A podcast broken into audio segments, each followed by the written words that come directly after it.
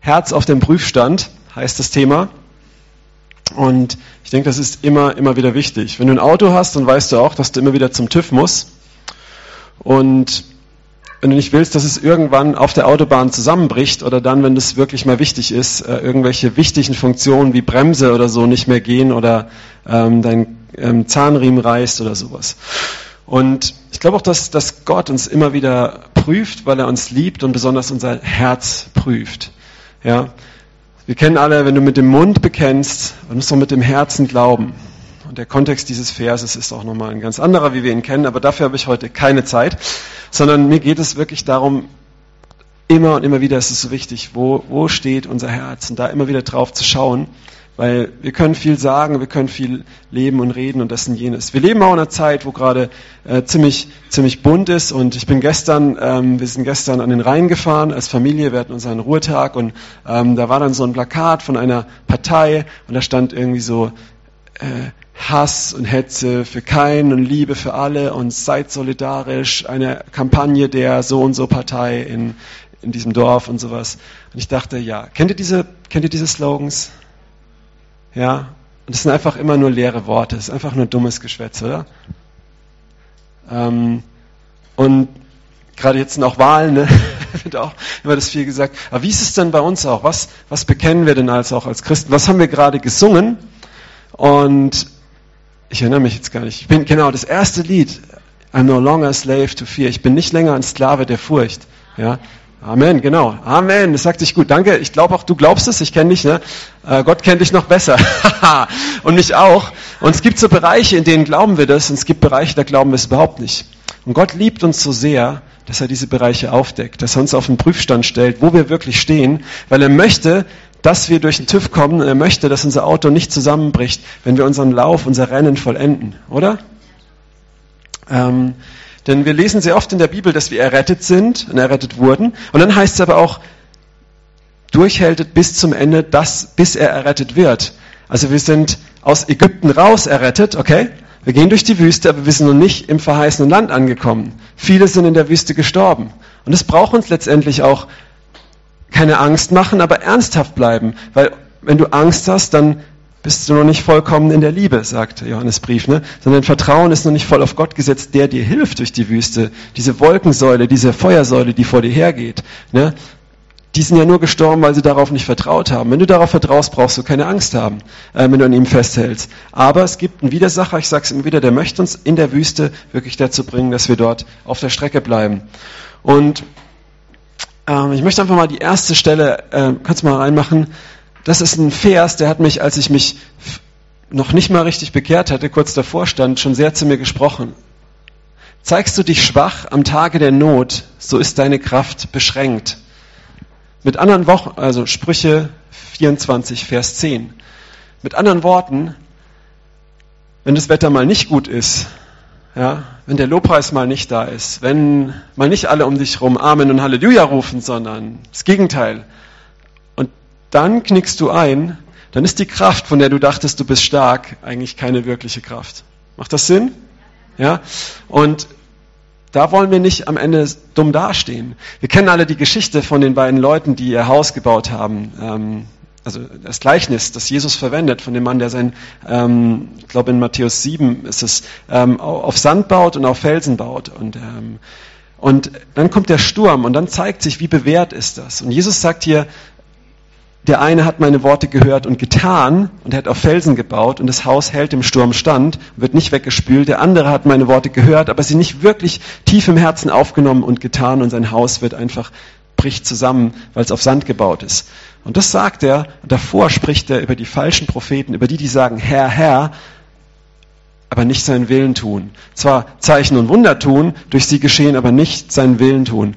Und ich finde es immer sehr, sehr wichtig, einfach uns immer wieder darin zu prüfen. Nicht, nicht, weil wir ständig irgendwie falsch liegen, sondern weil wir uns weiterentwickeln und weil auch ein gutes Auto, das du auch wirklich benutzt, da kommt Verschleiß rein. Wenn du dem Herrn dienst, wenn du Jesus dienst und ihm nachfolgst und brennst für ihn, da kommt manchmal eine Routine rein, die auch nicht gut ist. Und wenn du nur faul bist, dann solltest du sowieso mal einen TÜV. ein Auto, das ein Jahr lang im Regen stand, muss auch mal gecheckt werden. Ja? Das ist sowieso nicht gut. Ein Auto muss gefahren werden. Aber auch wenn du ein Auto viel fährst, wenn du viel gehst mit dem Herrn, wenn du ihn suchst, brauchst du trotzdem immer diesen Prüfstand. Und ja, zeigst du dich schwach am Tage der Not, so ist deine Kraft beschränkt. Sprüche 24, Vers 10. Okay, lass uns mal gehen in den ersten Punkt. Ich mache tatsächlich inzwischen, wer mich kennt, ich habe früher immer so frei aus dem Herzen gepredigt, das mache ich immer noch. Und inzwischen habe ich mir davor überlegt, in welcher Reihenfolge ich was sage, dass man dem auch besser folgen kann und es sich auch merken kann. Aber wer mich noch vor vielen Jahren kennt, weiß, das war mal anders. Und ich habe tatsächlich drei Punkte wieder dabei. Nicht, weil ich, ich habe das nie gelernt, aber ich habe es irgendwann mal gehört, die drei Punkte Predigt. Ich weiß ehrlich gesagt nicht, was das ist, aber ich habe drei Punkte. Und mit dem ersten möchte ich anfangen. Liebst du von ganzem Herzen?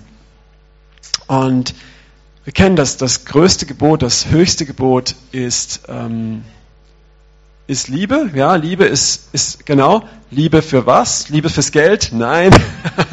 ähm, das ist natürlich ein dehnbarer Begriff, sondern Jesus wird gefragt, oder er fragt an einer anderen Stelle auch mal einen Schriftgelehrten, er sagt, Liebe, den, höre Israel, ne? der Herr, dein Gott ist einer, und Du sollst den Herrn, dein Gott, lieben von ganzem Herzen, ganzer Seele, mit aller deiner Kraft und all deinem Verstand.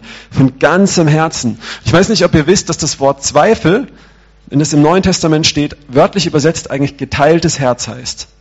Und das heißt, von ganzem Herzen lieben, auch Gott mit allen Dingen, all deine Pokerchips, alles auf Jesus setzen. Alles auf ihn, ja. Liebst ihn von ganzem Herzen. Und das sagt sich leicht, das singt sich leicht, das glaubt sich leicht. Die Frage ist, wenn du auf dem Prüfstand bist, am Tag der Not, wie sieht es dann aus? Und ich glaube auch nicht, dass jemand sitzt, der dann perfekt dasteht, okay?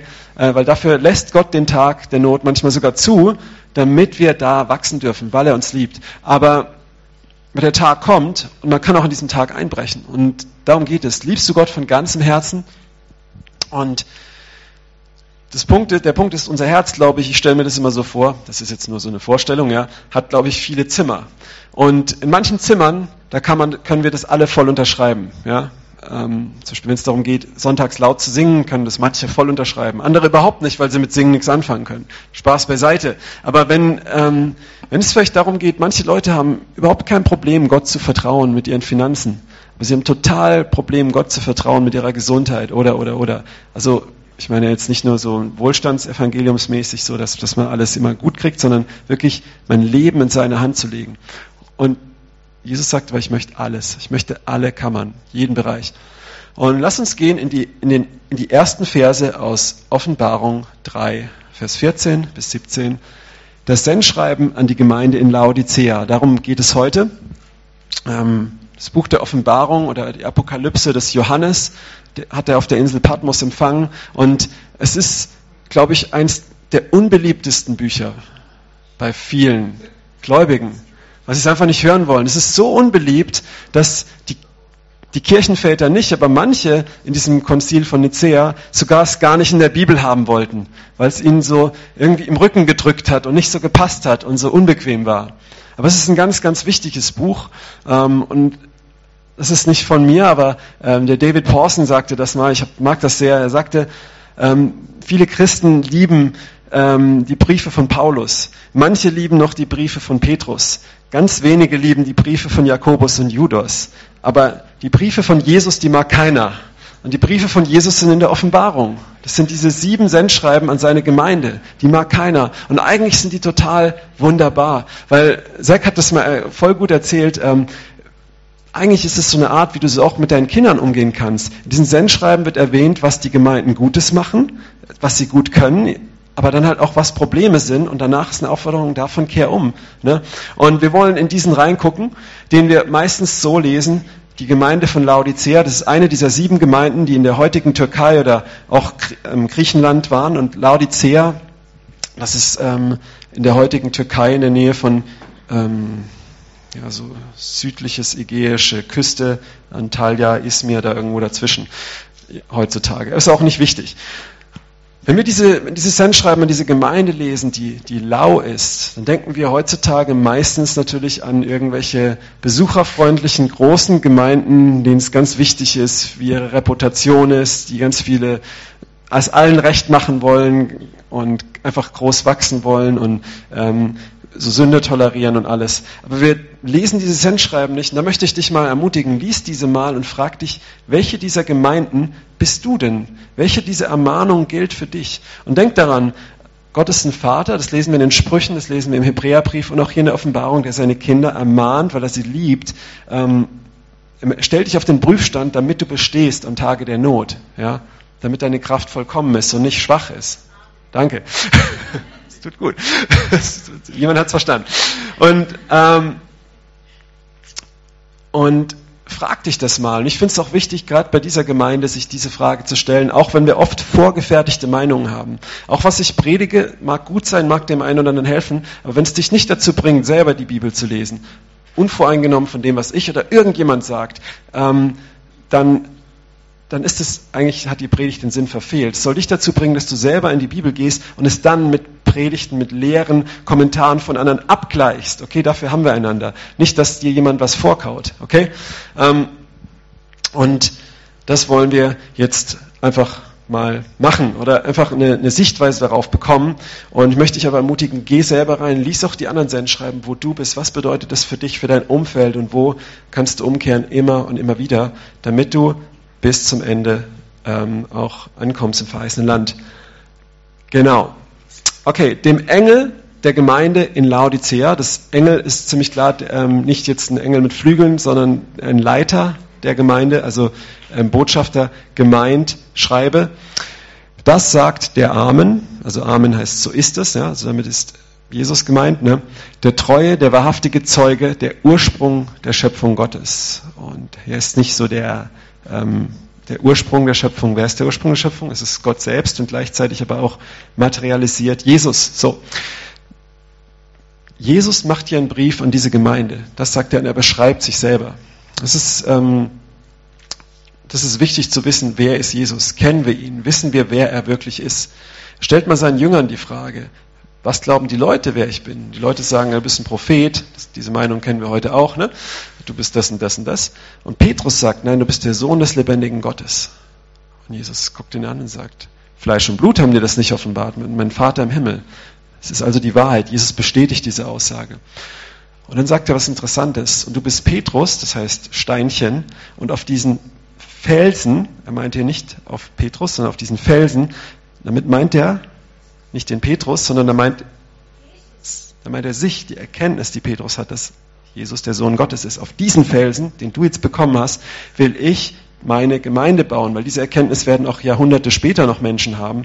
Ähm, damit ist nicht der Schlüssel, den Petri gekriegt hat und der Vatikan und so ein Schwachsinn gemeint, sondern ähm, diese Erkenntnis auch vom, macht einfach so Sinn. Auf diese Erkenntnis, auf diesen Felsen werde ich meine Gemeinde bauen und die Pforten der Hölle werden sie nicht überwinden. Erinnert euch das an was? Ja? Jesus sagt hier, diese Erkenntnis wirst du brauchen, um am Tag der Not zu bestehen, dass ich, Jesus, der Sohn Gottes bin. Und ähm, ja, das ist wichtig, dass wir diese Erkenntnis haben, wer ist Jesus als allererstes. Okay, er sagt weiter, ich weiß deine Werke dass du weder kalt noch warm bist. Ach, dass du kalt oder warm wärst. So aber, weil du lau bist und weder kalt noch warm, werde ich dich ausspeien aus meinem Mund. Autsch. Denn du sprichst, ich bin reich und ich habe Überfluss. Ich bedarf nichts. Ich weiß nicht, ähm, und du weißt nicht, dass du elend, erbärmlich, blind und bloß bist. Das sind harte Worte, aber sie sind, wie wir später lesen, aus Liebe geschrieben. Und das ist in unserer Kultur heute eine Form von Liebe, die wir oft nicht mehr so kennen. Ähm, aber was ist größere Liebe? Zu jemandem zu sagen, hey, ich möchte jetzt nicht vor den Kopf stoßen, lauf ruhig weiter, auch wenn du dann da einen Abgrund runterfällst. Oder zu sagen, hey, mach's nicht, Mann, dreh um, du bist so verrückt. Nein, und du reißt dem noch irgendwie an den Kleidern, aber du rettest sein Leben. Was ist davon mehr Liebe? Ja? So. Und das müssen wir lernen, das zu verstehen, weil es wird mehr und mehr ver, ver, verwässert in unserer heutigen Zeit und auch Gutes für Böse erklärt und Böses für Gut erklärt. Ne? Und die, die wichtige ist nicht, was sind die Worte, habe ich vorhin gesagt, auch die politischen Slogans, die politisch korrekten Slogans, sondern was ist dahinter. Ja? Nicht drücke ich mich politisch korrekt und ethnisch korrekt aus, sondern habe ich Liebe für diese Menschen oder nicht. Auch wenn ich manche Sachen anders sehe. Ja? So. Und Jesus überführt diese Gemeinde, er zeigt, wo ihr Herz wirklich steht. Er sagt, ich kenne deine Werke. Und es, es ist krass, oft kennen wir unser, unsere Werke, also so, wie wir wirklich sind. Ne? Der, der, Grund unserer Werke, unsere Grundmotivation kennen wir oft selber nicht. In Jeremia 17 steht, das Menschenherz ist ein verdrehtes und verstocktes Ding. Wer vermag es zu ergründen? Ich, der Herr. Gott, der Herr, kann es ergründen. Ich war schon in Situationen, wo ich Depressionen hatte. Und es war einfach, mir war der Boden unter den Füßen weg. Und es ging über Monate und wirklich, ah, und ich habe Antworten gesucht. Und das Krasse war, die Antwort ist Jesus, weil er kann dein Herz ergründen. Du brauchst keine Antworten, du brauchst Frieden. Und der Frieden ist in ihm. Er ist der Fürst des Friedens. Auch jetzt in diesen Zeiten, auch ah, ähm, Gesetz, ihr wisst, was ich meine, ich muss immer gucken, dass ich nicht das falsche Wort nehme, ähm, Bevölkerungsschutzgesetz hin oder her, keine Ahnung, ist egal. Jesus ist die Antwort. Wir gucken nicht auf Politik, wir gucken auf ihn. Er ist der, der Frieden bringt in der Zeit. Ja, ich sage es immer wieder auf der Straße, wenn ich predige, 70 Jahre Frieden in Deutschland. Ich bin dankbar dafür. Aber dieser Frieden kommt nicht in die Familien, er kam nicht in die Herzen rein. Den Frieden, den kann nur Jesus geben. Und er, er ist die Antwort. Und er kennt unsere Werke, er kennt auch dein Herz, er kann das ergründen. So. Und das ist gut, weil er sieht Sachen, die du manchmal nicht siehst. Und ich weiß, dass du weder kalt noch warm bist. Dass du wenigstens kalt oder warm wärst. Das ist sehr, sehr krass. Stell dir mal vor, Jesus sagt zu dieser Gemeinde, du bist ein bisschen, also die Gemeinde denkt, ich bin ja ziemlich gut. Ja?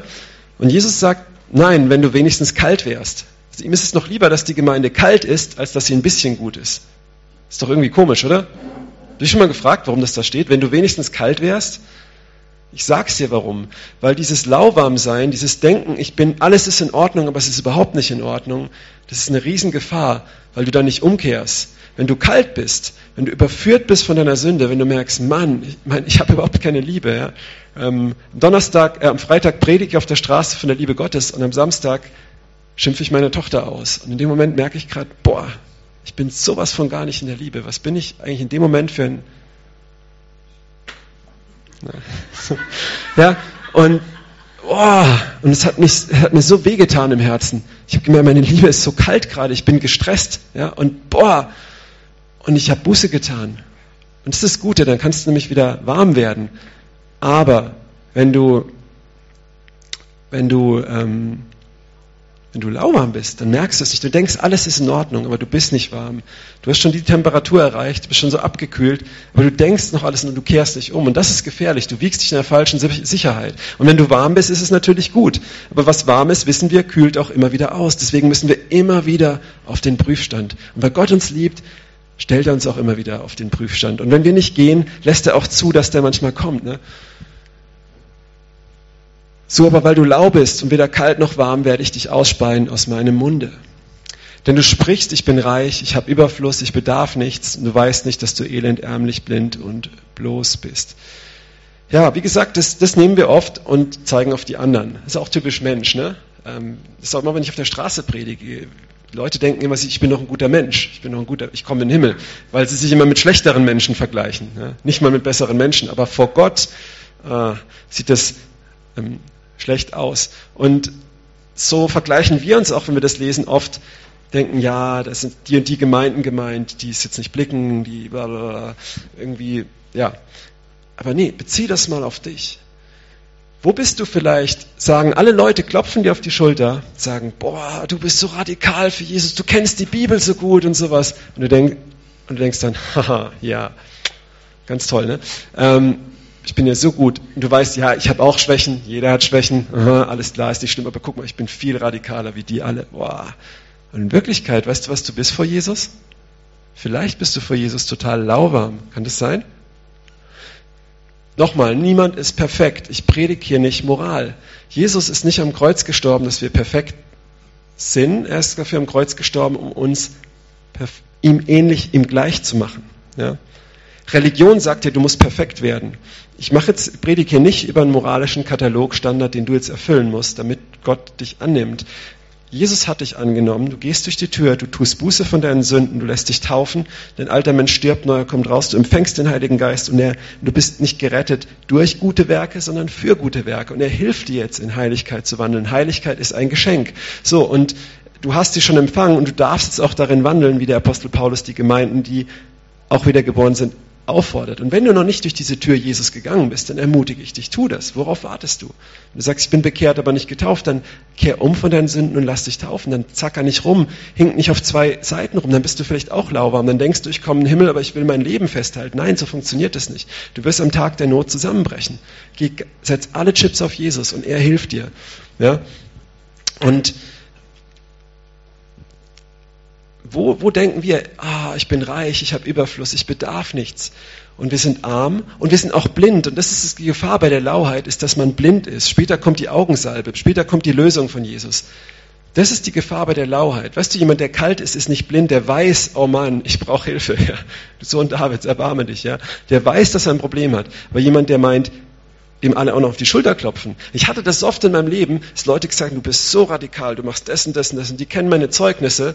Ja, es ist so lustig, wenn du zum Beispiel für Leute betest, ich bete für zehn Leute und zwei werden geheilt, dann kommt, und ich erzähle das Zeugnis, dann kommen immer Leute her und sagen, boah, der hat die Gabe der Heilung, bet für mich, bet für mich. Die wissen nichts von den acht, bei denen nichts passiert ist, ja. Und genauso ist es auch, wenn man Zeugnisse erzählt, Leute, ähm, es ist so der, äh, ähm, was wir auch in manchen Konfessionen haben, dass wir Leute so ne, zu Heiligen machen schnell und aber auch in Freikirchen schnell. Man, sieht es so von außen, diese Außensicht, aber Gott kennt meine Werke. Und das Krasse war in diesen Zeiten, wo alle mir auf die Schulter klopfen, sagt Gott, da ist ein Kompromiss in meinem Leben. Und dann kommt aber so dieses, ja, aber ich bin ja so rad, ich folge ihm ja hier und hier und hier nach, da darf ich mir das hier auch mal erlauben. Und das ist echt gefährlich, ja, weil du wiegst dich in der falschen Sicherheit. Natürlich sind wir alle nicht perfekt und es gibt bei uns allen Bereiche und Gott macht jetzt nicht überall einen Finger drauf, aber manchmal gibt es Bereiche, wo Gott einen Finger drauflegt und sagt, kehr hier um. Du, du, du folgst mir hier halbherzig nach und du sagst, ey, es ist doch 70 Prozent, es ist doch voll gut, Gott. Hey, guck mal, sei doch froh, dass ich dir 70 Prozent gebe. Guck mal, ich bin so beschäftigt, ich habe einen Vollzeitjob, ich habe das und das und das. 70 Prozent sind eigentlich mehr, wie dir zustehen. Kennt ihr das? Nein, nein, jetzt sagen wir, boah, aber wenn es drauf ankommt, wenn wir mal ganz ehrlich sind, wie oft denkst du das denn? Kommt eine Stimme und sagt, jetzt geh beten. Du denkst, boah, ich habe so wenig geschlafen. Was sagst du damit eigentlich? genau das steht dir nicht zu. Ähm, und gibt auch Situationen, wo wir mal schlafen sollen. Ne? Nicht falsch verstehen. Ich rede. Wer es noch nicht verstanden hat, wir haben eine Beziehung mit Gott, okay? Und du musst immer gucken, wo, wo spricht er zu dir. Deswegen musst du seine Stimme hören, dann kommen wir später noch dazu. Aber dazu möchte ich uns echt herausfordern und auf den Prüfstand stellen. Hoffentlich, hoffentlich wird dein Sitz gerade wie so eine Herdplatte. Die Sitzheizung wird langsam zu einer Herdplatte. Hoffentlich, ja. Es ist gut. Das darf sein, das muss sein, ja. Ähm, dass du wieder warm wirst. Und ich auch, ja. Ähm, okay. Wir denken, wir sind reich, weil es uns jeder sagt, weil es von außen so aussieht, aber Gott kennt unsere Werke, in Wirklichkeit sind wir arm und wir sehen es vielleicht gar nicht, weil wir blind sind und bloß sind. Ja. Bloß, wir merken gar nicht, dass wir nackt sind und bevor wir vor allen offenbart und entblößt werden und dann die Kaisers neue Kleider, die gerade das Gleichnis für unsere Gesellschaft ist, in jederlei Hinsicht. Ähm, falls ihr wisst, was ich meine. Kennt ihr dieses? Ja. Ähm, funktioniert dann nicht mehr. Und deswegen möchte Gott nicht, dass du so entblößt wirst und er ähm, möchte, du dich anziehst. Wir gehen zu, zu, einem, zu zwei Stellen, die dazu sprechen. Meine Güte, ich muss mich echt beeilen. Ich, okay, ich habe so viel zu sagen ähm, zum Thema. Eine Art Parallelstelle dazu. Wir kennen diese Geschichte, ihr, ihr, könnt sie hier lesen, Matthäus 21, Vers 28 bis 31. Ich werde es mal kurz in meinen Worten erzählen. Ein Mann hat zwei Söhne. Ich liebe, das eine meiner Lieblingsgeschichten der Bibel, äh, der Gleichnisse von Jesus. Er hat zwei Söhne, darüber wird sehr, sehr wenig gepredigt. Und er sagt, sagt zu einem, komm, hilf mir im Weinberg. Und der sagt, ja, mach ich, aber er kommt nicht. Und zum anderen sagt er, komm, hilf mir im Weinberg. Er sagt, nein, mach ich nicht. Was tut ihm später leid? Und er kommt. Und er fragt dann die, die Pharisäer, wer hat den Willen des Vaters getan? Dann natürlich der Nein gesagt hat und gekommen ist, weil er hat das getan. Und es zeigt, in der Kinderbibel von meiner Tochter steht, es ist wichtiger, was wir tun, als das, was wir sagen. Ne? Und so kann es manchmal sein, dass du manchmal merkst an deinen Handlungen, an deinem, dass du an deinen Handlungen merkst, wie eigentlich dein Herz wirklich ist. Ich möchte uns ein Beispiel dazu geben. Ähm, wir nehmen mal das Beispiel Glauben für Heilung. Ja? Ist jetzt nicht das heilsentscheidendste Thema, aber es kommt mir gerade. Wie habe ich immer erkannt, dass ich eigentlich voll den Unglauben habe? Ich bete für jemand, er wird schlagartig geheilt. Ein Blinder, er kann sehen. ich sage, ich bete für ihn und er sagt, ich kann sehen. Ich so, jetzt ehrlich, wirklich. Kennst du diese Reaktion? Also du hörst von einer krassen Heilung, ein Wunder, du denkst, das kann nicht sein. Nein, nein, nein. Aber du bekennst immer, du bist ja irgendwie pfingstlich oder so. Hey, Gott heilt auch noch heute. Hey, und die anderen, die checken es nicht, die glauben es nicht. Hey, lest mal richtig die Apostelgeschichte. Aber wie sieht es denn in deinem Herzen aus? Ja? Glaubst du es wirklich? Oder ist es nur so ein Bekenntnis? Ja? Und es ist heute ganz leicht, Sachen zu bekennen, auch Sachen, die radikal klingen, die andere in Staunen versetzen. Aber wie, wie zeigt sich das in deinen Taten? Ich denke, in dem Gleichnis hier geht es nicht um Heilung oder sowas. Das ist ein Nebenthema. Ja? Aber es, hieran kannst du sehen, zum Beispiel, da wurde ich überführt an meiner Reaktion, oh, ich glaube das gar nicht. Oder ähm, ich sage, ich habe Glauben, aber jetzt wird es gefährlich. Gehe ich auch den Schritt? Ja? Ähm, hm.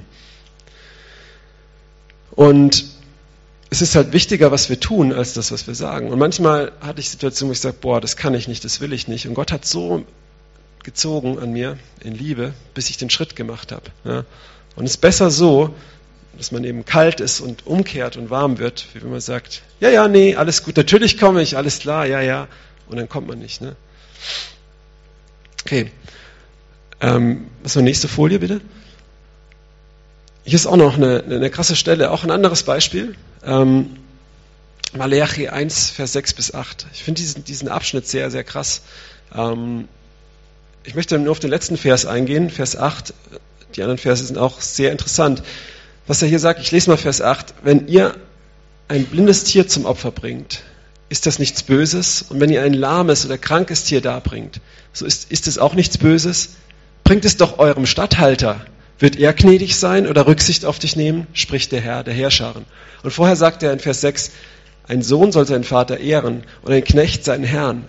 Bin ich nun euer Vater? Wo ist meine Ehre? Bin ich euer Herr? Wo ist die Furcht vor mir? spricht der Herr der Herrscharen zu den Priestern, die meinen Namen verächtlich machen. Er spricht es hier zu Gläubigen, also der Zeit, ja. Und es ist krass. Kennt ihr das irgendwo? Wir, wir sagen Gott, ne, wir nennen oft Gott Vater, aber ehren wir ihn auch wie ein Vater. Und, und hier ist dieses Beispiel mit dem Opfer, wo Gott dann bringt, womit verunreinigen wir dich? Ja, mit dem Opfer. Ihr bringt mir blinde Tiere, ihr bringt mir zwar Opfer, nach außen sieht es gut aus, nach außen klopft euch jeder auf die Schulter, 70 Prozent, gut, gut gemacht, boah, bist du toll. So ein großer Stier, so viel Geld habe ich nicht, aber es ist ein verkrüppelter Stier, war im Sonderangebot, ja. Okay, so, und den kriegt Gott noch. So, jetzt möchte ich mal fragen, wie sieht es aus? Ich sage das auch von mir selber, nicht mit dem Zeigefinger, sondern ähm, ja, vielleicht doch, aber auch auf mich gerichtet, okay? Ähm, mein Vater sagt immer, wenn zwei, ein Finger auf einen zeigen, drei zurück. Also es gilt auch für mich. Ich wurde die Woche, ich werde davon immer wieder überführt. Wie sieht es denn aus, wenn Opfer, wenn deine Zeit dein Opfer an Gott ist? Welche Zeit gibst du denn Gott? Gibst du ihm die beste Zeit am Tag? Oder den letzten Rest, wenn überhaupt, zum Beten. Bei mir ist es so, mir fällt es manchmal leichter, irgendwas für Gott zu tun, als einfach mal Zeit mit ihm zu nehmen. Trotzdem weiß ich, das ist das Wichtigste und ich mache es auch. Aber das andere fällt mir leichter. Und ich bin schnell dabei, Gott dann, wenn, wenn ich einen Termin habe, wo ich für jemanden beten soll, nehme ich mir die Zeit, plane sie ein, sage das nicht ab. Wenn ich mir bei vorgenommen habe, morgen stehe ich früher auf zum Beten, und dann kommt irgendwas dazwischen. Ah, egal, jetzt, da ruft irgendjemand an, wo ich eigentlich gar keinen Bock habe, mit dem zu telefonieren. Aber ich nehme mir dann Zeit für die Person. Also das heißt nicht generell, ne, wenn mich jemand anruft, ich habe keine Lust. Aber ähm, ich habe, versteht ihr, was ich meine? Und Gott ist plötzlich an zweiter Stelle. Er kriegt immer so den Rest, er kriegt so den Abfall. Sag mal ganz ehrlich, wie ist es denn bei dir damit? Und es ist manchmal leichter mit dem, was du für Gott tust. Du sagst, ja, aber ich, ich nehme Zeit und ich bin einmal die Woche, helfe ich damit in der Gemeinde und mache das und das. Ich komme hier sonntags her und so. Ja, du kommst hier für dich her, nicht für Gott. Gott hat, kein, hat nichts davon, dass du hier bist, ne? sondern es ist gut für dich. Ne? Ähm, aber sei mal ehrlich, ne? Und da zeigt sich als Herz auf dem Prüfstand, wo steht dein Herz. Und das Tolle ist, wenn du das mit der Zeit, die du im Gebet Gott gibst, erkennst, dass dein Herz, dass in deinem Herzen dir eigentlich der lästige Nachbar, ähm, irgendwelche Spam-Mails beantworten oder sowas wichtiger ist, wie Zeit mit ihm zu haben, ja, irgendwelche YouTube-Videos, irgendwelche bla bla bla Sachen, dann ähm, ist es doch eine Gnade, wenn du das daran erkennen darfst und umkehrst und dein Herz von ganzem Herzen auf Gott richtest, dass wenn der Tag der Prüfung kommt, und das sehen wir mehr und mehr, Ganz egal, was politisch oder sonst was du denken musst. Geistig gesehen, sage ich dir, wir gehen in eine sehr spannende Zeit. Das ist ganz, ganz klar. Ja. Und es ist, es ist erschreckend zu sehen, wie, wie manche Leute sich Augen und Ohren davor zuhalten. Ähm, ich werde jetzt gar nicht politisch, ich sage es geistig, ich sage es als, als, als, Pastor. Ja. Wir gehen in eine sehr, sehr spannende Zeit und es wird eine gute Zeit. Und es wird, es wird, wir werden, ja, ja, es wird mehr Druck kommen, es wird schwieriger, es wird dich mehr und mehr was kosten. Das tut es ja jetzt schon, oder? Mehr und mehr, wenn ihr wisst, was ich meine. Halleluja, das, wir wachen auf, wir wollen Erweckung. Erweckung heißt doch aufwachen, oder? Aber wenn du, wenn du gerne laubst und da ist alles okay, vielleicht wachst du dann nicht auf, vielleicht stirbst du dann im Schlaf. Ja? Ganz krass, muss man mal sagen. Und ähm, kam ich jetzt da drauf? Ah ja, Hey, ich war noch bei der Zeit, aber egal. Machen wir weiter, es ist gut, weil ich muss weitermachen. Ähm, wirklich, lass dein Herz auf den Prüfstand stellen, auch mit dem Punkt. Ähm, genau, wie viel tue ich, wie viel bete ich? Ich finde, an der Gebetszeit, da siehst du es ganz, ganz gut, wie sehr liebst du Gott. Nicht nur an dem, was du für ihn tust, sondern wie viel betest du. Ja? Und für die Leute, die nur beten, den ganzen Tag beten, kannst du dich auch mal fragen, was tue ich denn auch? Wo lebe ich das denn auch? Das ist, das ist ganz klar. Ne? Wenn immer, immer so nicht auf meine Stärken gucken, auf die, auf die schwächeren Punkte. Und an den Punkten siehst du, wo dein Herz wirklich steht. Ja? Okay. Ich predige gut, aber wo setze ich das denn bei meinen Kindern um? Ne? So, dankbar für das Zeugnis vorhin mit den, mit den Kleinen. Ne? Das ist so wichtig auch. Jüngerschaft fängt auf den Knien an, es fängt in der Familie an, es fängt da an, wo ich bin. Ne? Okay. Zweiter Punkt. Erkennen und umkehren. Ich kann euch beruhigen, der erste Punkt war der längste, okay? Aber ja. Erkennen und umkehren. Aber es kommen noch zwei. okay, also, Offenbarung 3, Vers 18 und 19, kannst du bitte den nächsten Slider machen. Ich rate dir, von mir Gold zu kaufen, das im Feuer geglüht oder geläutert ist, damit du reich wirst, und weiße Kleider, damit du dich bekleidest und die Schande deiner Blöße nicht offenbar werde, und Augensalbe und um deine Augen zu salben, damit du siehst. Welche ich lieb habe, die strafe und züchtige ich. So sei nun fleißig und tue Buße. Das ist so, so wichtig. Und es ist so eine Gnade, dass wir so einen Gott haben, der uns nicht lau lässt, der, wenn wir runtergekühlt sind und lauwarmer Tee werden, der uns wieder anheizt. Oder auf Eis legt, dass wir mal merken, oh, ja. Und was sagt er hier? diese Gemeinde dachte, oder vielleicht auch wir denken, wir sind reich, wir sind so toll bekleidet, wir haben alles, wir sehen ja alles, ne? dabei sind wir blind. Und er sagt, komm und kauf Gold bei mir. Er sagt, kehr um. Nicht, er sagt nicht, veränder dein Verhalten, er sagt, kehr um zu, zu mir. Wir, wenn, wenn Jesus sagt, tut Buße, wenn Johannes der Täufer das sagt, wenn die Apostel das sagen, wenn die Propheten das sagen, wer auch immer, tut man Buße von dem Bösen weg und wohin? Zu Gott. Du tust Buße zu Gott. Stell dir vor, du bist auf dem Weg in den Himmel. Die, die Pilgerfahrt, die Pilgerreise in die ewige Seligkeit. Ja, John Bunyan. Ich kann nur jedem dieses Buch empfehlen. Ne? Ähm, es ist nicht die Bibel, aber es ist sehr viel Wahrheit drin, ähm, dieser, dieser, diesem Gleichnis. So, dieser gerade Weg, du bist auf dem Weg in die Ewigkeit. Du möchtest, du musst alles dran setzen. Auf dem Weg wirst du versucht, von allen möglichen komischen Gestalten abgebracht werden auf Irrwege. Und du musst auf diesem engen Pforte bleiben, auf diesem Weg. Und jetzt stell dir vor, du hast ein Navi und du nimmst die falsche Ausfahrt. Ja? Zielverfehlung, Sünde. Ne? So. Und ähm, was sagt das Navi dann? Drehen Sie bitte um. Wenden Sie bei der nächsten Möglichkeit. Das ist Umkehr, Buße, ja? So. Und das ist, was hier, was, was hier, was, was Gott sagt. Du bist auf dem falschen Weg. Kehr um, damit du auf den richtigen Weg zu mir kommst. Kehr um zu mir, wieder in meine Richtung, ja? Und das ist wichtig. Aber dafür, dass wir umkehren, müssen wir manchmal erstmal erkennen und uns auch sagen lassen, dass wir auf dem falschen Weg sind. Kannst du deine Erlösung verlieren oder nicht? Ja, du kannst sie verlieren. Ist die Bibel ganz klar, hundertprozentig. Allein Jesus redet 65 Mal darüber. Ganz klar. Kein Zweifel. Wer dir was anderes sagt, ist es falsch. Und Paulus spricht darüber, alle sprechen darüber. Kannst du sie bei jeder Kleinigkeit verlieren? Nein. Sondern der Punkt ist aber der, du kannst dein Herz verhärten. Es gibt den Punkt, nicht der Satan reißt dich weg, aber der Satan kann dich belügen und auf Irrwege bringen und du lässt dich darauf ein, du schluckst es und du verhärtest dein Herz und es wird verfinstert.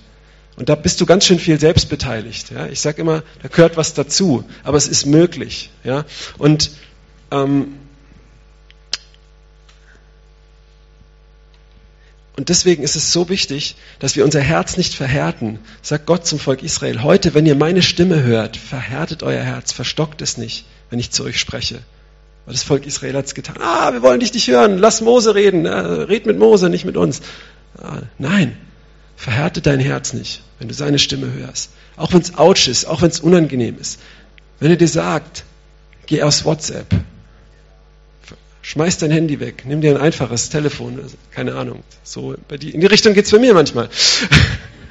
Wenn er sagt, mach das, mach das, auf deine heilige Kuh seinen Zeigefinger legt. Er liebt dich und es ist ihm wichtig und er möchte nicht, dass du an die Wand fährst. Ja? Okay? Und das ist, es ist, die er lieb hat, die straft er manchmal sogar und züchtigt dir. Ich musste, ja, wer Kinder hat, weiß das. Du musst deinen Kindern manchmal auch Grenzen setzen. Und die Woche mit meiner Tochter eine Unterhaltung, sie hat geweint, das ist so gemein, das ist so blöd. Ich sage, ja, weißt du, ich liebe dich und ich möchte, dass du das lernst. Das, ich mag es auch nicht, aber wir müssen da jetzt zusammen durch. Du musst es jetzt aushalten einfach. Ähm, du kriegst jetzt die Sache heute nicht mehr und so. Ne? Und tja, und ähm, das ist schwierig, aber ich mache es, weil sie ist mir wichtig. Ne? Und versuche auch klar zu machen, dass es so ist und ich hier nicht nur einen Spaß verderben will. So und, und deswegen sei nun fleißig und tue Buße. Ja. Lass dir das sagen und, und, und kehr auch um. Dazu ein Beispiel aus einem Leben von einer Person, bei dem das genauso war. Ist der Bibel. In der nächsten Folie sehen wir in ähm, Lukas 22 die das Be Begebenheit von Simon Petrus. Wir kennen diese Geschichte alle. Ähm, und er aber sprach, äh, es sprach aber der Herr, Simon, Simon, siehe, der Satan hat euch begehrt, um euch zu sichten wie den Weizen. Also hier ist dieser Prüfstand, sogar der Satan und Gott, Jesus, weiß es und er sagt es ihm noch voraus. Und jetzt kommt, was Jesus sagt, ich aber habe für dich gebetet, dass dein Glaube nicht aufhöre. Nicht ich habe gebetet oder habe dem Satan befohlen, von dir abzulassen. Nein, Jesus sagt doch immer wieder, Vater, nimm sie nicht aus der Welt heraus, sondern bewahr sie vor dem Bösen. Vater unser, erlöse uns von dem Bösen. Ja? So, ähm, ich aber habe für dich gebetet, dass dein Glaube nicht aufhöre, dass er wieder heiß wird. Wenn du dich dereinst bekehrst, also wenn du umgekehrt bist, ja, so stärke deine Brüder. So Petrus wird hier, Jesus sagt ihm voraus, du kommst auf den Prüfstand, Junge, und du bist nicht bereit. Und der Petrus hat vorher in, in Lukas 10, äh, Lukas 9 Dämonen ausgetrieben, da, da, da, da, da, Rambo, ja. Und er hat ähm, in Matthäus 16 oder hat er empfangen die Offenbarung, Jesus der Sohn Gottes, boah, ich habe den Felsen geschluckt, yeah. Und jetzt sagt ihm Jesus, ähm, der Satan wird dich sieben und du bist nicht bereit. Und Petrus denkt, ich doch nicht. Guckt seine Antwort. Er aber sprach zu ihm. Ist immer so goldig, dass Petrus weiß, Jesus ist Jesus ist Gott, er ist Gottes Sohn und er widerspricht ihm ständig. Fällt euch das auf? Ist so lustig, aber ganz ehrlich, so sind wir doch auch, oder? Als Christen. Wir wissen, der Herr ist Gott, aber wir widersprechen. Wir wollen ständig diskutieren, oder?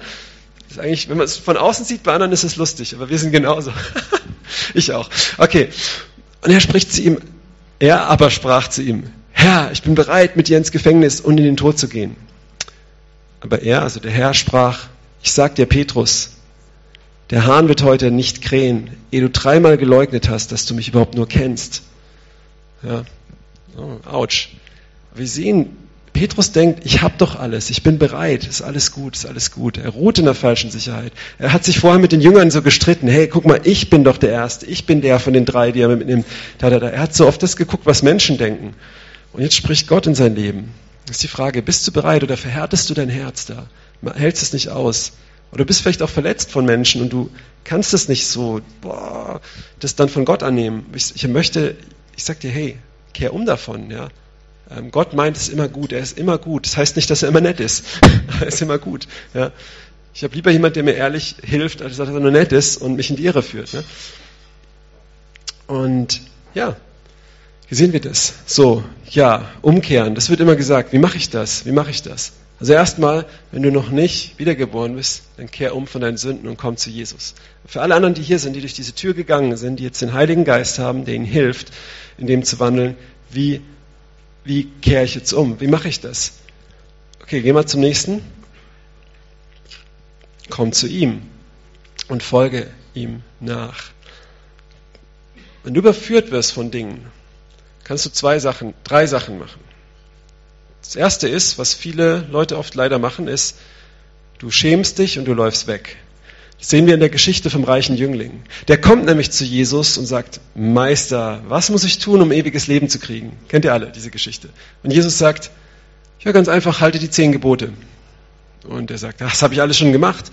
Und Jesus, und er ist lau. Er meint, er hat alles, aber er hat gar nichts. Er ist blind und arm in Wirklichkeit. Weil Jesus zeigt ihm das erste Gebot, du sollst keinen anderen Gott haben. Da legt er den Finger rein und sagt, Junge, verkauf alles, was du hast und folge mir nach, weil du bist ein reicher Schnösel. Und er kann das nicht, weil sein Herz hängt am Geld und die Habsucht, sagt Paulus, ist Götzendienst. Also er ist ein Götzendiener, kommt zu Jesus und sagt, ich habe alle Gebote gehalten. Jesus in seiner Liebe möchte ihm zeigen, hey, du bist ein Götzendiener, kehr um davon. Und was macht der arme Kerl? Er läuft weg. Und das Krasse ist, Jesus lässt ihn weglaufen. Er rennt ihm nicht hinterher. Ja? Gibt Leute, die sagen, vielleicht später, weil, wissen wir nicht. Ja? Aber bei Jesus weiß, dass es wichtig ist, ihn gehen zu lassen. Und er geht weg. Ist das gut? Sollten wir das machen? Nein, schlecht. Okay, und das ist vom Teufel. Scham, Verdammnis, der ganze Quatsch ist vom Teufel. So, es gibt keine Verdammnis für die, die in Jesus Christus sind. Also komm zu ihm. Ja? Wenn du nicht in Jesus Christus bist, dann kehr um von deinen Sünden, lass dich taufen, wirst den Heiligen Geist empfangen und dann ist keine Verdammnis für dich, dann kannst du zu ihm kommen. Ja? So, also das ist schlecht. Der zweite Punkt, den wir nicht machen sollen, ist, dass wir sagen, okay, ich habe einen Fehler gemacht, alles klar, ich mache es wieder gut. Mr. Werksgerecht, okay? Das ist auch typisch menschlich. Kennst du das? Mich, mich bringt es als auf die Palme. Ich, wenn ich mit Leuten rede, und das haben auch Leute schon mit mir gemacht, ich bin auch nicht besser, und ich sehe, in ihrem Herzen ist eine Haltung völlig falsch. Ich adressiere das und sie zeigen mir sofort mit einer Handlung, ich habe verstanden, was du willst, schau, ich mache es jetzt anders. Aber ich merke, ihr Herz hat sich überhaupt nicht verändert. Kennst du das? Wenn du mit Menschen redest? So, sie geben dir so eine Kleinigkeit, um dich abzufertigen, und sie meinen es nicht böse, sie kapieren es nicht. Sie verstehen nicht, dass ihr Herz sich ändern muss. Ja. Und genauso sind wir, es ist halt typisch menschlich auch mit Gott. Wenn er uns überführt von Dingen, wenn wir merken, da ist Lauheit. Das war mal in meinem Leben so, ich hatte ähm, mein, mein großes Kindheitshobby Skaten wieder angefangen vor vielen Jahren und bin dann auf diesen 4 Meter Halfpipes und habe dann so Flips gelernt und war jetzt erwachsen, hatte Geld, mir das Zeug zu kaufen und boah, es war so, war da so voll drin, voll das große Kind und es war auch schön, war nichts Schlechtes. Und irgendwann sagt Gott, und ich habe dort Leute erreicht, ich habe da evangelisiert äh, bei Contests und so auch Profifahrer für, mit, von Jesus erzählen können und und und. Und plötzlich sagt Jesus, hör auf damit, leg das hin, lass das bleiben. Ich möchte, dass du mir nachfolgst und hör damit auf. Und ich habe gemerkt, ouch. Tief drin habe ich gemerkt, das ist mehr für mich wie nur ein Hobby und ein Sport. Das ist mein Götze, das ist meine Identität, das ist alles für mich. Es ist so tief in mir drin. Das klingt jetzt vielleicht komisch. Das war die Szene, die Kultur, der Freundeskreis. Das war, damit bin ich aufgewachsen. Das war wirklich so tief in mir drin gesessen. Ähm, und wisst ihr, was meine erste Reaktion war? Okay, Gott, du möchtest, dass ich damit aufhöre, dass ich dir diene. Alles klar. Ich mache es jetzt noch einmal die Woche und gehe dafür zweimal die Woche evangelisieren und bete mehr. Okay? Und das ist so typisch menschlich, wenn du nicht von Gott wegläufst und sagst, alles klar, Gott, ich habe es verstanden. so. Und der Petrus hat es ja auch so gemacht. Er hat gedacht, nee, nee, Jesus, ich verleugne dich nicht. Er geht mit in den Gefängnishof, zieht das Schwert, hackt das Ohr ab, rennt in den Gefängnishof mit. Er denkt, er kann das so selber stemmen. Weißt du, was Gott gesagt hat? Er hat gesagt, ich will nicht 120 Prozent von dir und du behältst 20 für dich. Ich will einfach nur 100 Prozent für mich. Autsch. Und irgendwann habe ich es aufgehört. Das fiel mir sehr schwer und es war ähm, war dann aber gut und Gott hat andere Dinge getan. Heute hat er mir ein tolles Mountainbike geschenkt, er hat mir ein Snowboard geschenkt und das mache ich ab und zu. Da hängt mein Herz nicht dran, das ist völlig okay. Ähm, ich könnte jetzt sogar das wieder machen, mein Herz ist davon ab, aber ich brauche es jetzt gar nicht mehr mit dem Skaten. So, das ist jetzt nicht so was Wichtiges, aber um es zu illustrieren, okay? Ähm, das ist das Zweite, das sollten wir nicht machen. Zu sagen, okay, ich, ich ändere jetzt mal oberflächlich was. Nee, was sollst du machen, wenn du umkehrst? Geh zu Jesus. Und zwar, wie die Gemeinde von Laodicea, nackt, blind und bloß, dreht vor und sagt, hier bin ich. Kommt zu ihm. Jesus sagt, ich bin der Weg und die Wahrheit und das Leben. Er sagt nicht, ich komm zu mir, ich gebe dir eine Antwort. Er sagt, ich bin die Antwort. Komm zu mir. Und das wollen wir oft nicht. Leute wollen zum Propheten gehen. Hey, sag mir, was ich nächste Woche tun soll. Soll ich jetzt den Job nehmen oder nicht? Weil sie keinen Bock haben, Gott zu suchen. Aber er ist die Antwort. Er ist das, die Wahrheit. Sie wollen Wahrheit hören, aber sie wollen nicht die Wahrheit erleben. Und das Krasse ist, ähm, wenn du Jesus als die Wahrheit erlebst, dann wenn er die Antwort für dich ist und dir nicht nur die Antwort gibt, dann wird dein Leben auch zu einer Antwort. Ist das nicht toll? Wow, das war ein schlauer Spruch. Ne?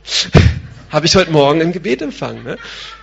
Hat er zu mir gesagt. Ne? Und ähm, ja, wenn ich, wenn ich an die Wand gurke ja, und merke, boah, und ich werde überführt, ja, mache ich manchmal auch Möglichkeit Nummer eins und zwei, aber wenn ich es richtig mache, dann komme ich zu ihm und dann spricht er zu mir und seine Antwort ist manchmal so überraschend anders.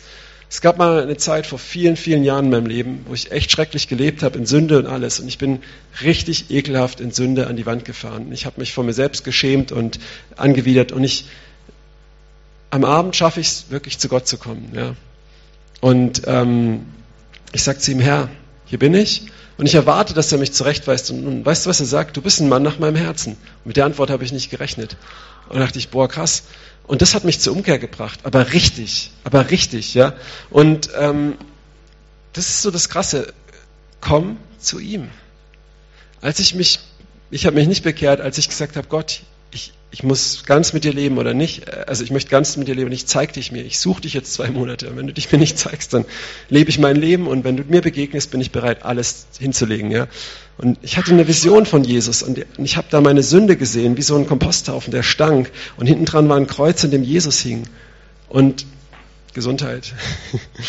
und, und er hat mir, und ich habe erkannt, was für ein Sünder ich vor ihm bin und dass meine Sünde ihn tötet, wie schlimm das ist. Und er guckt mich an, auf, an diesem Kreuz hängt, und ich habe mich so geschämt dafür. Und er sagt, ja, es ist deine Schuld, aber ich bin für dich gestorben, weil ich dich liebe, um dich zu retten. Ich will es wieder tun. Und das hat mich, bumm, es hat mich so umgehauen. Ich bin als Sünder zu ihm gekommen und da kommt eine ganz andere Antwort, wie ich erwarte. Und es bringt mich zur Umkehr. Und danach wollte ich nicht mehr sündigen. Ja? Und habe viele Sachen aufgehört. Manches auch in Prozessen, aber es wär, war nur dadurch möglich. Ja? Und das ist der Punkt, komm zu ihm, kehr um zu ihm, schau auf ihn, höre von ihm. Wenn du nicht seine Stimme hören kannst, dann, dann wend dich an jemand, der sie hören kann. Lerne davon. Äh, es ist ganz einfach. Lies die Bibel. Er spricht durch die Bibel, bis sein Wort zu dir spricht. Lies sie nicht wie ein Roman, sag, was willst du sagen? Ja? Im Gebet stell dir mal eine Frage, sei einen Moment still und dann wart mal, was kommt. Und wenn es irgendein Stuss ist, dann prüf's mit der Bibel. Aber in allen Fällen kenne die Bibel. okay? Damit du prüfen kannst oder sie zu dir sprechen kann. Okay. Und da einfach noch zum letzten Punkt. Kannst du mal. Ah, wir haben ja noch gar nicht. Okay.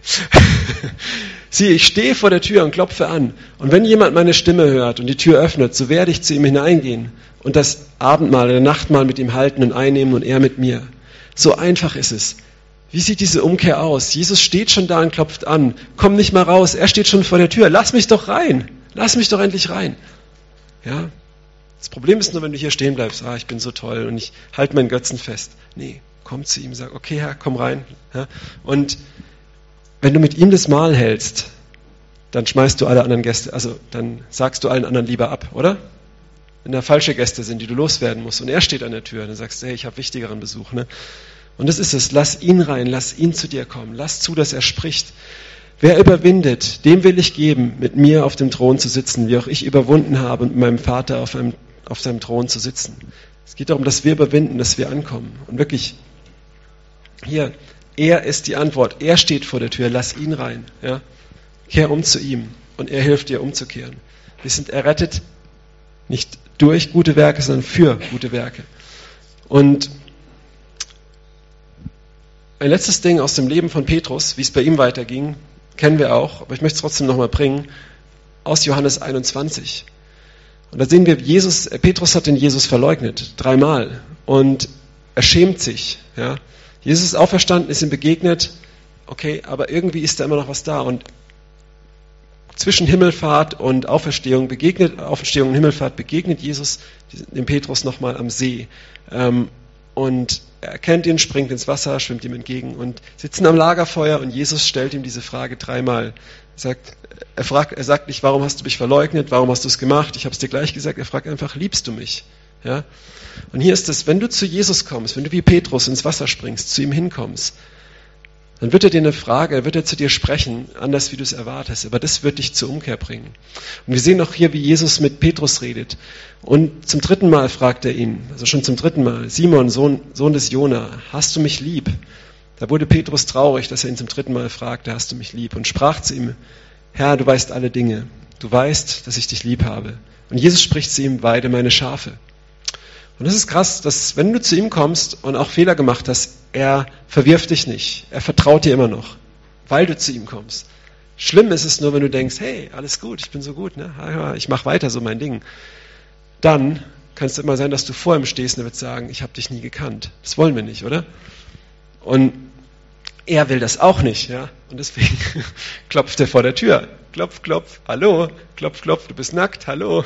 Ja, Prüfstand. Ähm, weide meine Schafe. Oder die, der Tag der Not kommt und du merkst, ouch, aber er steht da, lass ihn rein. Wahrlich, ich sage dir, als du jünger warst, gürtest du dich selbst und wandeltest, wohin du wolltest. Wenn du aber alt geworden bist, wirst du deine Hände ausstrecken und ein anderer wird dich gürten und führen, wohin du nicht willst. Und hier haben wir es wieder. Du bist deinen eigenen Weg gegangen. Du hast gedacht, du bist toll. Alle haben es dir gesagt, Petrus, da, da, da. Aber jetzt lernst du mehr und mehr, auf mich zu vertrauen, von ganzem Herzen mir anzuhängen. Ne?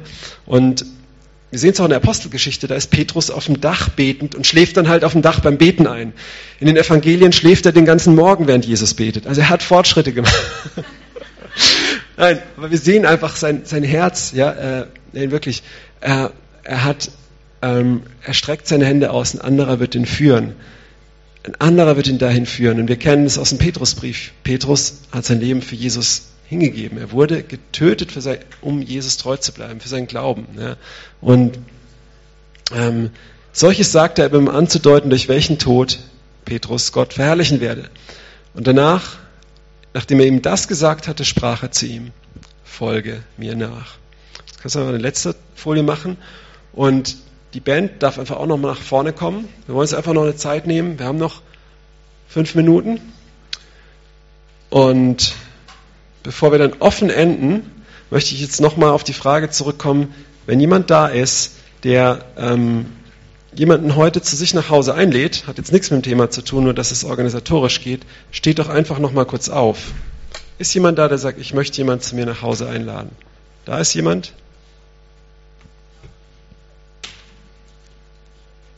Okay. Wir haben noch ein, zwei Leute, die jetzt gerade nicht da sind. Wenn jemand noch eine Einladung braucht, noch gerne in Gemeinschaft essen möchte, komm nach dem Gottesdienst einfach kurz auf mich zu. Ich werde dich nochmal vermitteln. Aber da ist noch jemand, auf den könnt ihr zugehen. Vielen Dank.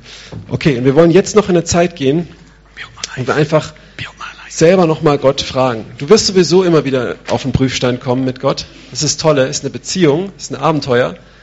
Und ähm, aber nimm jetzt auch einfach die Zeit. Manchmal ist es auch gut, wenn man selber mal hört. Vielleicht bist du es auch schon und es hat genau in dein Leben gesprochen. Dann mach jetzt genau das, was du gehört hast. Kehr um zu ihm. Geh zu ihm, leg die Dinge hin. Leg die Sachen hin, lass es los. Reicher Jüngling, schmeiß dein Vermögen weg. Lösch dein WhatsApp. Kündige das, keine Ahnung was. Und komm zu ihm. Sag, was sprichst du? Sprich zu mir. Weißt du, wenn er spricht, wenn er zu dir sagt, fürchte dich nicht, wenn du sagst, geh weg von mir, ich bin ein sündiger Mensch, sagt er, fürchte dich nicht, ich werde dich zum Menschenfischer machen. Er macht das. Kehr um zu ihm. Ruh dich nicht darauf aus, was Menschen sagen. Ich bin ganz okay, ich habe so viel erreicht.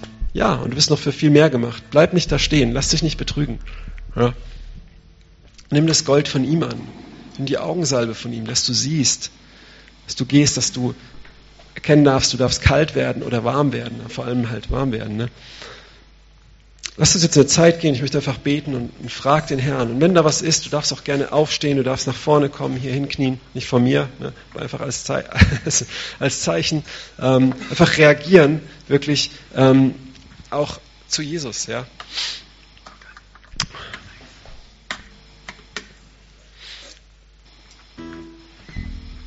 Vater, ich danke dir jetzt für, für dein Wort und ich bete, dass du jetzt einfach zu jedem sprichst, Heiliger Geist.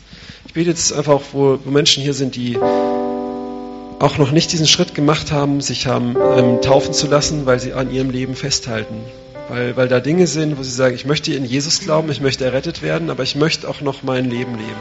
Vielleicht sind es sogar berufliche Dinge, wo du im Zwietracht bist oder familiärer oder sonst was, wo du hin und her bist und versuchst auf beiden Dingen zu fahren. Vater, ich bete, dass du jetzt dort einfach reinsprichst, dass du den Mut gibst, einfach auch dir alles zu geben.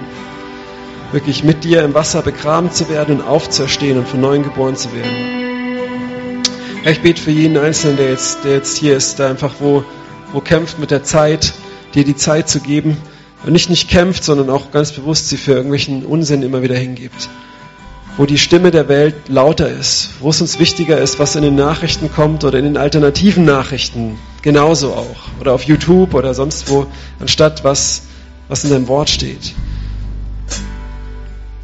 Wo es uns wichtiger ist, mit wem wir uns treffen, wo uns unser Dienst wichtiger ist, wie dein Herz, wo uns wo die Liebe kalt geworden ist, Herr wo wir doch noch so unsere kleinen, kleinen Götzen, unsere kleinen Heiligtümer haben, wo wir dir ganz viel drumherum dienen, um die zu schützen, um sie zu verstecken, um sie darunter zu begraben, dass wir die doch noch für uns behalten können. Und manchmal ist es so, wenn wir sie hingeben, gibst du sie uns wieder. Und manchmal Kuros. geben wir sie hin und sie werden zerstört und wir sind endlich frei von anderen Dingen, gegen die wir schon lange kämpfen. Und ich bitte, dass du jetzt da reinsprichst, dass du jetzt jedem persönlich sprichst, Heiliger Geist. Dass du Herzen zur Umkehr führst, dass du Herzen überführst dass du uns zeigst, wo Dinge sind. Dass du jetzt auch Leute aufrichtest, die gerade durch Umstände im Prüfstand stehen. Dass du uns wurzelst und gründest für die Zeit, in der wir jetzt sind und die auch kommt, als Gemeinde. Verfolgung wächst, wo es was kostet, dir nachzufolgen. Dass wir nicht nur sagen, ja, ja, Herr, Herr, Herr, ich werde mit dir ins Gefängnis gehen. Nee, da möchten wir lieber ein bisschen ruhiger sein. Lieber wie der Junge, der sagt, ich gehe nicht auf den Weinberg, aber am Ende doch geht. Weil das unser Herz ernsthaft ringt, dass wenn der Zeitpunkt kommt, wenn es uns was kostet, sei es unser guter Ruf, sei es eine, eine Geldstrafe, das Gefängnis, sei es unser Leben, Dinge, die uns heilig und wichtig sind, dass wir sagen, Jesus, ich kann dich nicht verlassen, wohin sonst sollte ich gehen?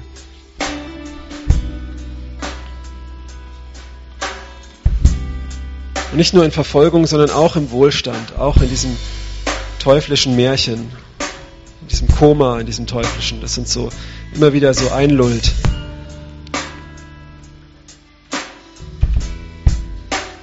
Zieh unser Herz zu dir, Herr. Ist auch uns als Gemeinde. Deck du Dinge auf, da wo wir, wir lau sind, wir denken, wir sind so reich. Wir sind ja so evangelistisch. Wir, wir haben ja so eine tolle Gemeinschaft und Leute bleiben auf der Strecke, wo wir, wir suchen dich so viel und doch machen wir so viel. Herr, deck, deck Dinge auf. Zieh uns näher an dein Herz. Zieh uns näher zu dir. Wurzel und gründe uns in dir, Herr.